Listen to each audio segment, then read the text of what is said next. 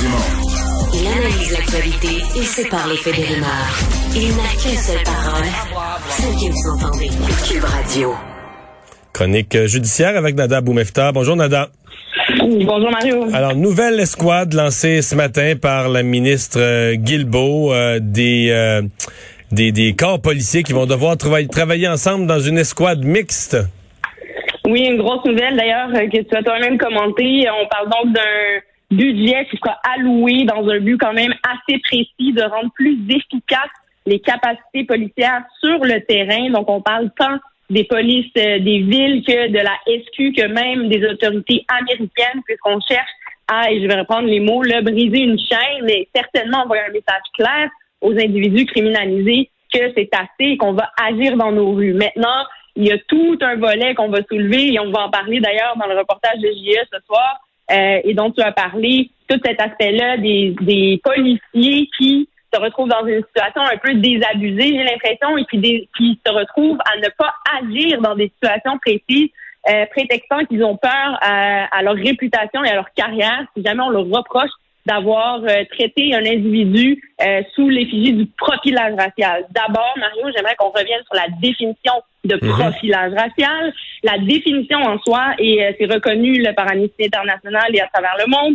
c'est lorsqu'on cible quelqu'un euh, basé sur sa race, son apparence, donc sa couleur de peau, euh, par son habillement, et euh, qu'on l'interpelle finalement sans aucun autre motif ou raison euh, de le suspecter d'avoir commis des infractions. Bien sûr, ça vise les policiers, puisque ce sont eux qui appliquent les règles qui sont visage de l'autorité. Et on comprend ici, et je vais revenir sur l'exemple qui a été amené là, par le chef de police avant moi, euh, de l'individu cagoulé la nuit qui se promène entre des voitures avec un sac et que j'entends que des policiers ne veulent pas intervenir. Je me questionne, euh, surtout que d'abord c'est leur rôle d'agir, mais aussi que dans cet exemple-là qu'on donne, Mario, à mon avis, il y a quand même des motifs qui s'accumulent euh, pour permettre cette interpellation ou à tout le moins. Mais en fait, ce qu'on dit, ce enquête. qu'on dit, c'est que c'est- ils interviendraient, sauf si c'est une personne racisée. Là, ils Ben, interviendront pas. Laisse-moi te donner un exemple contraire et je vais inviter les gens à aller lire sur ces histoires-là, des gens qui témoignent de situations de profilage racial. Qu'en est-il? Il y en a beaucoup, hein? Et je tiens à rappeler, je suis vice-présidente de la clinique juridique de Saint-Michel et on a fait euh, 12 heures de témoignages de gens qui ont subi des interpellations clairement basées sur le profilage racial, basées sur leur race, couleur de peau. Qu'en est-il de ces gens-là, par exemple, de Leslie Blo à Repentigny, qui avait un barbecue avec sa famille en plein jour et dont les policiers ont passé trois, quatre fois devant son, son entrée de garage pour finalement l'arrêter, le menotter devant sa famille sans aucune autre raison que sa couleur de peau. C'est ça qu'on questionne. Et je dis pas là, Mario, que c'est la faute des policiers qui Mhm. sont incompétents et ma foi, on devrait les pointer du doigt. C'est pas du tout mon discours. Au contraire, le profilage racial peut être fait de façon consciente. Donc oui, certaines personnes, on pourrait effectivement les qualifier de racistes, mais c'est pas notre discours de dire que tous les policiers sont racistes et on ne cherche pas à les pointer. Au contraire, ça peut être fait également inconsciemment. Et je tiens à souligner que d'autres représentants de la police l'ont même dit, hein, leur méthode, et on l'a vu dans nos dossiers à la cour, les méthodes d'enquête, la façon dont les policiers interpellaient les gens, on parle pas d'il y a 100 ans, hein, on parle dans les années 90, on ciblait les gens en fonction de la culture hip-hop, donc on cherchait des gars avec des hoodies, des jeunes noirs avec des chaînes, donc qui adhèrent à cette culture-là.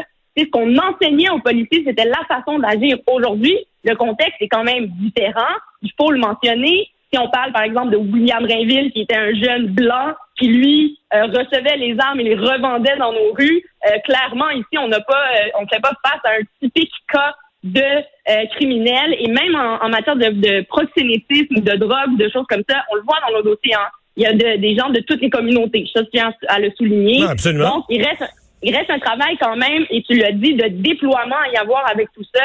Et je questionne le fait qu'il n'y ait pas de budget prévu à la prévention et au travail de terrain. Quand on parle de qui connaît bien la ville, qui connaît bien euh, son quartier, pourquoi est-ce qu'on va pas voir les organismes euh, euh, à but non lucratif ou les organismes de terrain qui, eux, connaissent leurs jeunes, connaissent ces gens-là, connaissent ces familles? Et je tiens à souligner aussi, Mario, que n'oublions pas qu'après, oui, l'affaire Mamadi Camara, on a parlé, bon, de profilage racial, possiblement de racisme systémique, mais attention, ne mêlons pas les définitions. Euh, pour ma part, je ne parle pas de profilage racial dans le cas de, Mamadi Camara, mais après ça, le traitement que l'autorité a eu sur lui, c'est là où la question se pose, et rappelons que c'est devant les tribunaux, mais quand on arrive avec des exemples comme l'individu qui est arrêté dans son barbecue, ou euh, rappelons l'événement le du manteau rouge North Face, j'adore cet exemple-là, un individu qui marchait dans Villeray, porte un autre face rouge, se fait arrêter par un policier à la fin janvier, basé sur un manteau North Face rouge qui s'est fait voler il y a de cela plus d'un mois. Alors, aucune preuve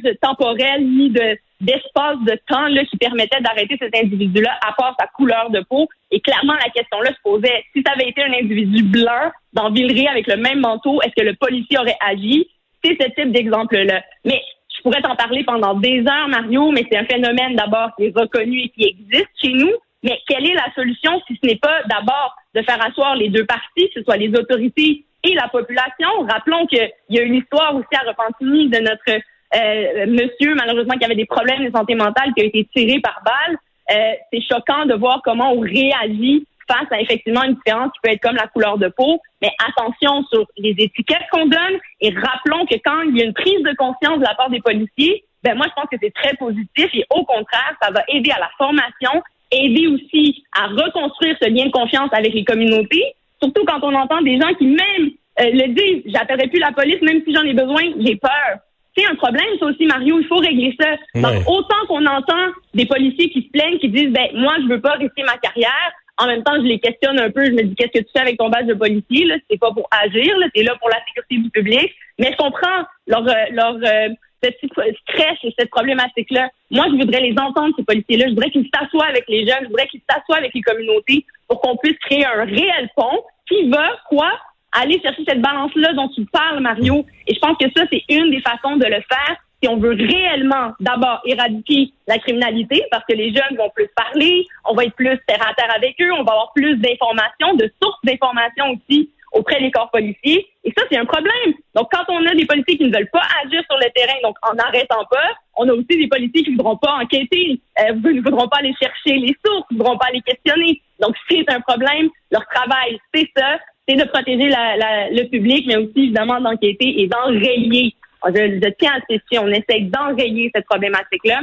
Alors, ne faisons pas d'amalgame politique, ne faisons pas d'amalgame de définition, soyons très clairs et en droit et sur le terrain euh, pour le voir, entre autres via la clinique juridique de Saint-Michel, c'est vraiment par les actions, l'information et le, la création du lien de confiance, Mario, qui, je crois, euh, va nous permettre euh, d'accéder à tout le moins, j'espère, une sécurité pour le public, mais surtout rétablir cette espèce de lien de force entre les autorités et le grand public.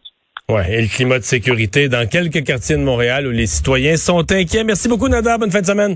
Merci. Bon week-end. À lundi, Mario.